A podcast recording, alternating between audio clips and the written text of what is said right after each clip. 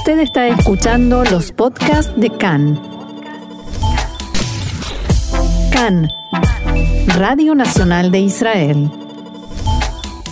Ahora sí vamos a comenzar con la información. Hoy jueves 24 de diciembre, 9 del mes de Tevet, estos son nuestros titulares. Israel comienza un cierre general a partir del domingo, en principio por dos semanas. Uno de los políticos más allegados a Netanyahu, Zeev Elkin, renunció al Likud y se unió a Gidon Saar con una larga lista de reclamos y acusaciones. Naftali Bennett anunció su candidatura a primer ministro y Ofer Shelach se va de Yeshatid y forma su propio partido.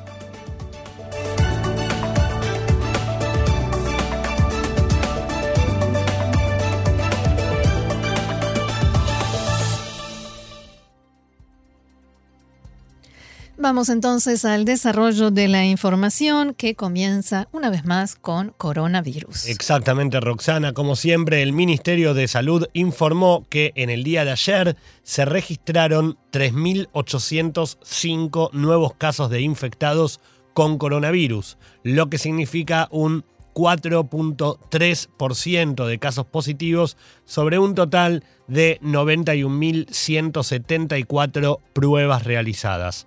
Actualmente hay 29.997 pacientes con el virus activo, de los cuales 497 se encuentran en estado de gravedad y 117 requieren la asistencia de un respirador.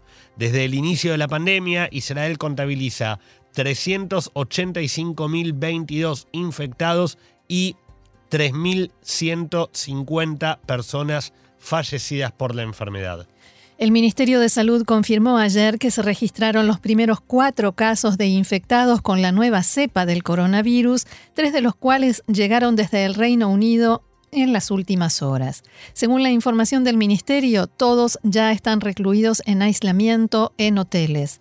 El primer ministro Netanyahu expresó que las empresas que proporcionan las vacunas a Israel estiman que existe una alta posibilidad de que éstas sean eficaces no solamente para las cepas que ya se conocían, sino también para esta nueva mutación.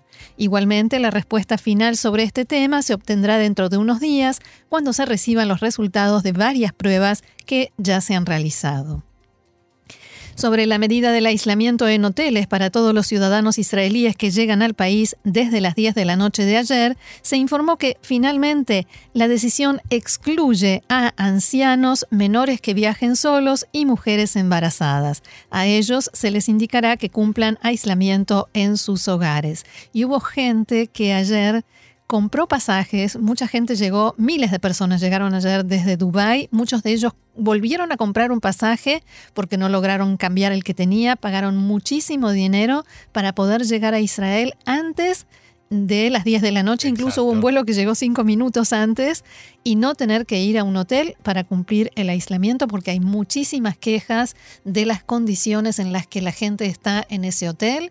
Para empezar, una compañera de aquí de la radio que averiguó para poder ir a un hotel a cumplir su aislamiento, le dijeron que iba a tener que estar con por lo menos cuatro o cinco personas más. En la misma habitación. En la misma habitación. El gabinete de Corona resolvió en la noche de ayer avanzar con el nuevo cierre en Israel, el tercero desde el inicio de la pandemia. Luego de una reunión que llevó aproximadamente siete horas, si no un poquito más, el primer ministro Netanyahu y el primer ministro alterno Benny Gantz se pusieron de acuerdo y aprobaron que la cuarentena comience el próximo domingo 27 de diciembre a las 17 horas y se mantenga en principio por dos semanas. Este encuentro se llevó a cabo luego de varios días en los que muchos actores políticos ya hablaban de la necesidad de volver a cerrar el país tras la suba de contagios y tomó mayor relevancia cuando se empezó a hablar de la nueva mutación del virus que hasta ayer no había ingresado a Israel de manera oficial. Y ayer, como decíamos, se confirmó y creo que esto no les dejó otra alternativa más que esta vez sí tomar una decisión. Exactamente. Si bien en el marco global todo el gabinete de Corona acordaba con la necesidad de implementar el cierre, las opiniones eran diversas respecto de cuándo comenzarlo y del alcance que debería tener. Por un lado, Nachman Ash, el coordinador de la lucha contra el coronavirus, insistía con comenzar el cierre mañana viernes y que tuviera una duración de 25 días. Además, pedía el cierre del sistema educativo por lo menos por 49 días. Ante la postura de quienes se oponían a un confinamiento total, Ash declaró que sin cierre, en un par de meses deberíamos contar por lo menos otros 3.000 fallecidos en Israel. Hay mucho temor con lo que pueda pasar este fin de semana, que la gente salga a hacer compras masivamente antes del domingo a la tarde. También con eso hay que tener cuidado y quería decir algo respecto de esta cifra que mencionaba el coordinador Nachman Ash. Dijimos, dijiste Gaby al comienzo del programa que eh, hasta hoy el número de fallecidos es de 3.150 por COVID-19. O sea que, según los dichos de Ash, sin cierre, en dos meses tendríamos la misma cantidad de fallecidos que los que tuvimos en 10 meses. Exactamente, eso es como la cifra más preocupante, el poder doblarlo en tan poco tiempo. Así es. De alguna manera, en sintonía con Ash, Netanyahu se mostraba a favor de implementar el cierre a más tardar durante el fin de semana. Por su parte, Gantz también estaba a favor del cierre, pero su opinión era que debía darse más tiempo a la población para prepararse y comenzarlo como mínimo dentro de una semana. Finalmente, después de horas de deliberación y alguna interrupción para hacer consultas entre los equipos, pasadas las 9 de la noche, se aprobó la decisión que, entre los puntos más relevantes, incluyen la prohibición de salir a más de mil metros de las casas y la prohibición de visitar casas de otras personas, aun cuando éstas residan dentro del límite permitido. El cierre también de los comercios, salvo para envíos. El sistema educativo seguirá siendo presencial para los jardines de infantes, en el nivel primario para los cursos de primero a cuarto grado y para los dos últimos años del nivel secundario, o sea, Yudalef y Yudbet, los cursos no incluidos volverán a clases online por Zoom. Esta, esta última que estás contando, Roxana, es una medida que afecta a aproximadamente 866 mil alumnos que están entre quinto grado y Kitayut, que no van a poder ir de manera presencial al colegio. Aquellos cursos que siguen concurriendo a clases deberán estudiar sin excepción entre las 8 de la mañana y la 1 de la tarde, aunque en este momento eso se está discutiendo también. Exactamente. Por su parte también el personal docente podrá desplazarse, va a tener permiso para ir desde sus casas hasta los colegios. Las instituciones de educación especial continúan trabajando con normalidad sin distinción de edades. Las empresas que trabajan a puertas cerradas, esto quiere decir que no tienen recepción de público, podrán funcionar en un formato del 50%. El transporte público también funcionará en un 50%. El Mar Muerto y Eilat dejan de ser, desde esta medida, islas verdes, como se los había designado, y vuelven a tener que cerrar todo. Todo. Y conocidas ya las nuevas medidas, fue rápida la reacción que tuvieron tanto docentes como padres. La secretaria general del sindicato docente, Yafa Ben David, criticó a las autoridades del Ministerio de Educación y dijo que no permitirá que el personal docente arriesgue sus vidas yendo a trabajar mientras que el resto del país, según dijo, se siente protegido en sus casas y los funcionarios no reciben audiencias y atienden detrás de paneles plásticos. Por su parte, el titular del Liderazgo Nacional de Padres, Meirom Schiff, trató de histéricas las decisiones que, textual dijo, abandonan a los alumnos de quinto a décimo grado que no han cometido ningún crimen y solamente quieren estudiar. Además recalcó que llevará mucho tiempo rehabilitar a los niños del daño psicológico, emocional y pedagógico que han acumulado en estos meses. Ministros del gobierno dijeron a Khan que no están dispuestos a hacer, textual, sellos de goma cuando llegue el momento de decidir si el cierre se extiende más allá de las próximas dos semanas. Necesitaremos dos semanas más para ver cuál es la situación con las vacunas y cómo evolucionan las cifras y el nivel de contagio. De acuerdo con todos estos datos, podremos decidir. Cabe señalar que en el pasado la extensión del cierre general se hizo a través de una consulta telefónica con los ministros del gabinete sin ningún análisis de datos u opiniones de expertos. Y el asesor letrado del gobierno, Abihai Mandelblit, dio instrucciones para que se intensifique y agrave la imposición de restricciones de lucha contra el coronavirus en casos de funcionarios públicos y de gobierno que no las cumplan. Incluso en algunos casos se debe penalizar en forma retroactiva a los funcionarios que infringieron las normas. En la Fiscalía General del Estado dijeron a Khan que esta decisión de Mandelblit se debe a la gravedad adicional que reviste el incumplimiento de las restricciones del coronavirus cuando es cometida por funcionarios públicos. Y creo que Mandelblit, si realmente cumple con esto, va a tener que sancionar a casi todos los funcionarios, desde el primer ministro y el presidente, pasando por el ministro de Salud a unos cuantos legisladores. Eh, quizás la advertencia les sirva y nos sirva a todos y con eso podamos conformarnos. Esperemos. Pero ahora vamos a escuchar otras voces, las de la política israelí, porque apenas un día después de la disolución de la Knesset, y tal como lo habíamos anunciado en el programa de ayer, el titular del partido Yamina, Naftali Bennett, anunció anoche su candidatura a primer ministro de Israel.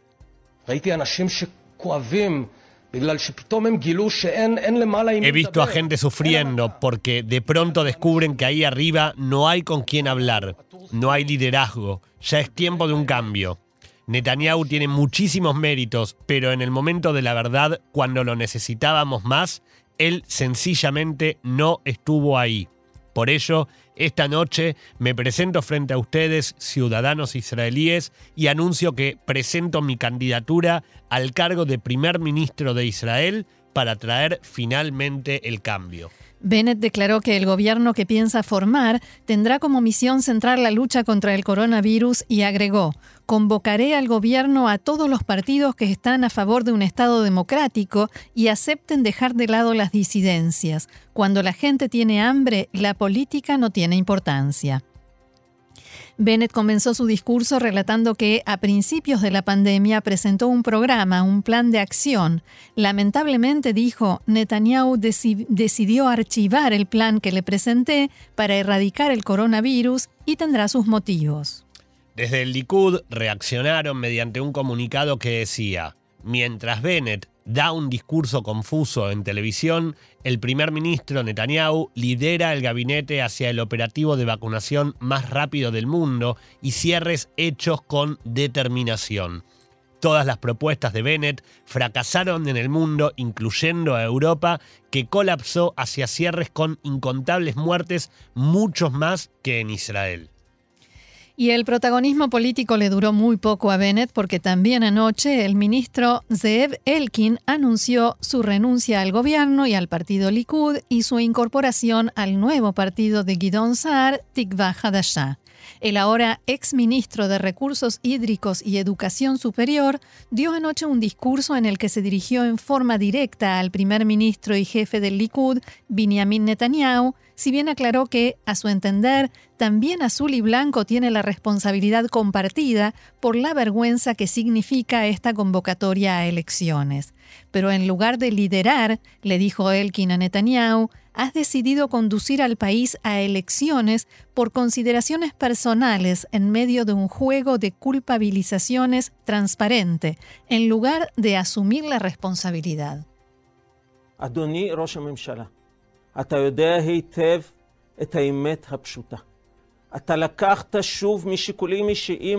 Sabes muy bien cuál es la simple verdad has llevado nuevamente por motivos personales a todo el país por cuarta vez a elecciones innecesarias en un lapso de dos años. Unas elecciones que son un delirio en el pico máximo de una de las crisis sanitarias y económicas de las más graves que ha vivido el país. Vamos a estas disparatadas elecciones debido a tu deseo de influir en la designación del fiscal general del Estado y del asesor letrado del gobierno y por tu esperanza de que se promulgue la ley francesa que es la ley que impide que un primer ministro sea investigado. Elkin, que fue de las personas más cercanas a Netanyahu y negoció en su nombre y lo defendió en todos los medios de comunicación, dijo anoche que ya no puede pedirle a los israelíes que voten por Benjamin Netanyahu. En esta situación yo ya no puedo llamar a los ciudadanos israelíes a votarte y sentirme tranquilo de que trabajarás para ellos y no en favor de tus intereses personales y a cuenta de los ciudadanos. No puedo seguir siendo ministro en tu gobierno y asumir la responsabilidad colectiva por tus actos. Al igual que Saar, Elkin también hizo referencia en su discurso a lo difícil que le resulta abandonar su hogar político, el Likud. La renuncia al Likud me duele más que la renuncia al gobierno, dijo Zeev Elkin, y acusó a Netanyahu de haber destruido al Likud en sus palabras y haber convertido su ideología en un culto a la personalidad, adulación y miedo. En un momento de su discurso, Elkin dijo, Siento cada vez más y más que tus consideraciones personales y los caprichos de tu entorno cercano ocupan cada vez un lugar más central en el proceso de toma de decisiones, algunas de las cuales son críticas para el Estado de Israel y sus ciudadanos. Y remató con la frase, como alguien que observa ese proceso de cerca, mi confianza en ti y en tus intenciones se va resquebrajando cada vez más.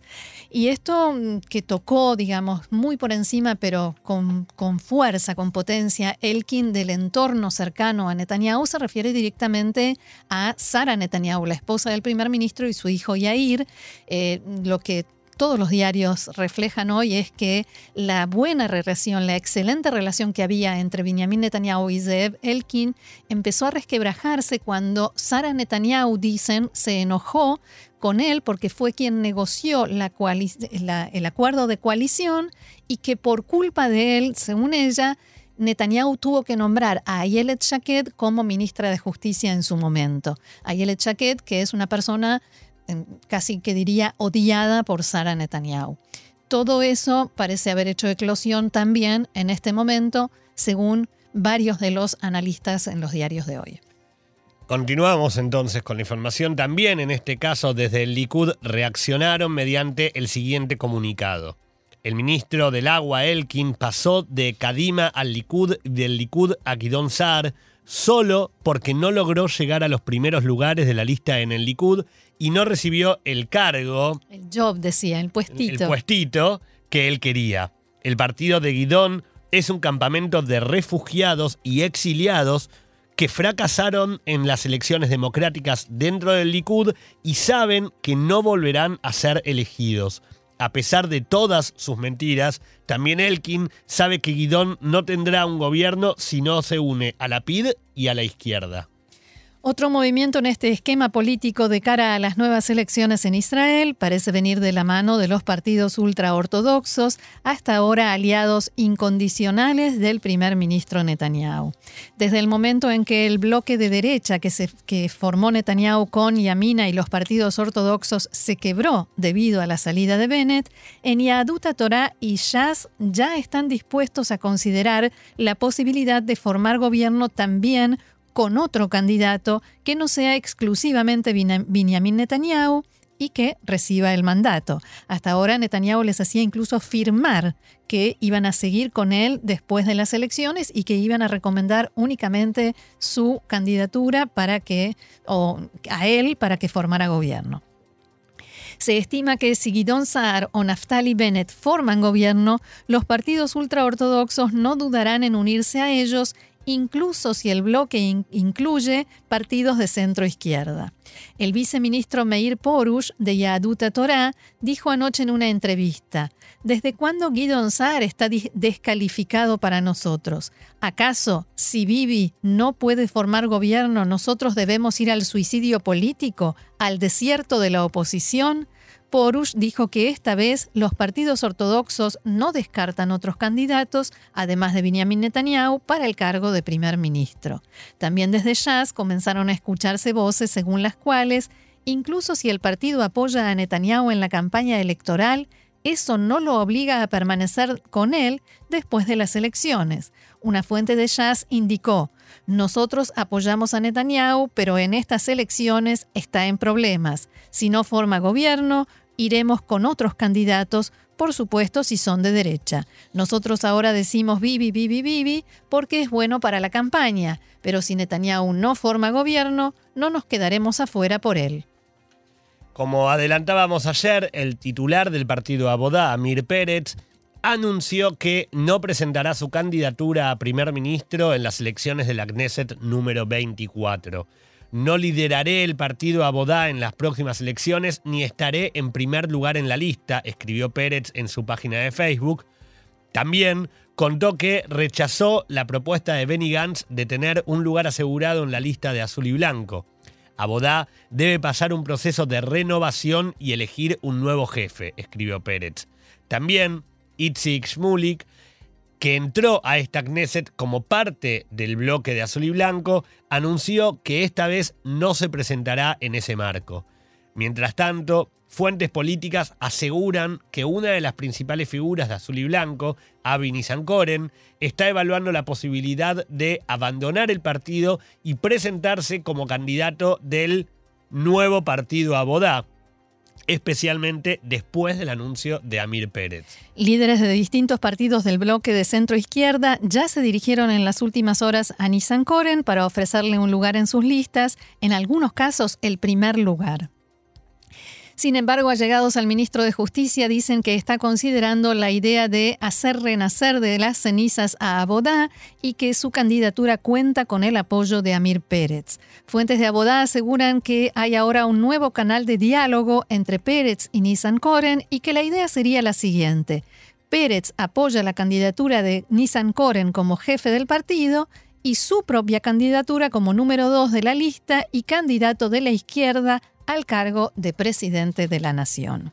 También Ron Huldaí, el intendente de Tel Aviv, habló en estos días con Nissan Koren y le propuso presentarse juntos en las próximas elecciones.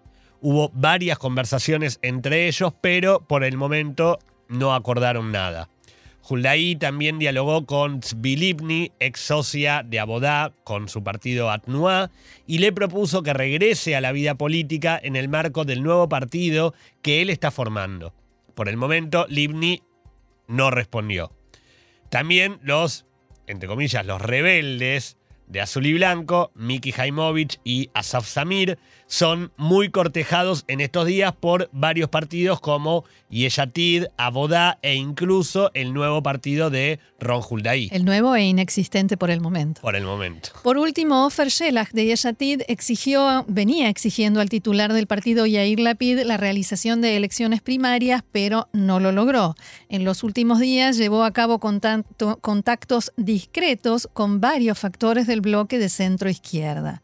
Este mediodía, esta mañana en realidad, Khan ya había informado que Ofer Shelach tenía intención de dejar hoy Yeshatid para formar un nuevo partido y así lo hizo junto con el presidente de la Organización de Trabajadores Independientes, Roy Cohen.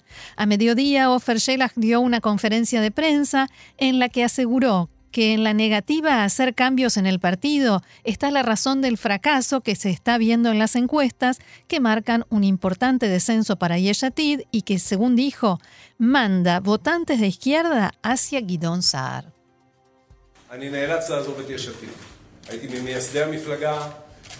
Me veo obligado a abandonar Yeshatid. Fui de los fundadores del partido y puse toda mi capacidad y mi voluntad para que triunfe. Dejo allí amigos muy queridos que saben muy bien cuánto luché por ellos y por el partido. Y saben en sus corazones que la negativa a cambiar es la semilla del fracaso. Yo les agradezco, los quiero, también en este momento en el que anuncio la creación de un nuevo movimiento político que se presentará en las próximas elecciones. Shelah dijo que hay que aprender de la experiencia de lo que sucedió con Azul y Blanco y que solo no vivi ya no alcanza. Hay que volver al planteo ideológico.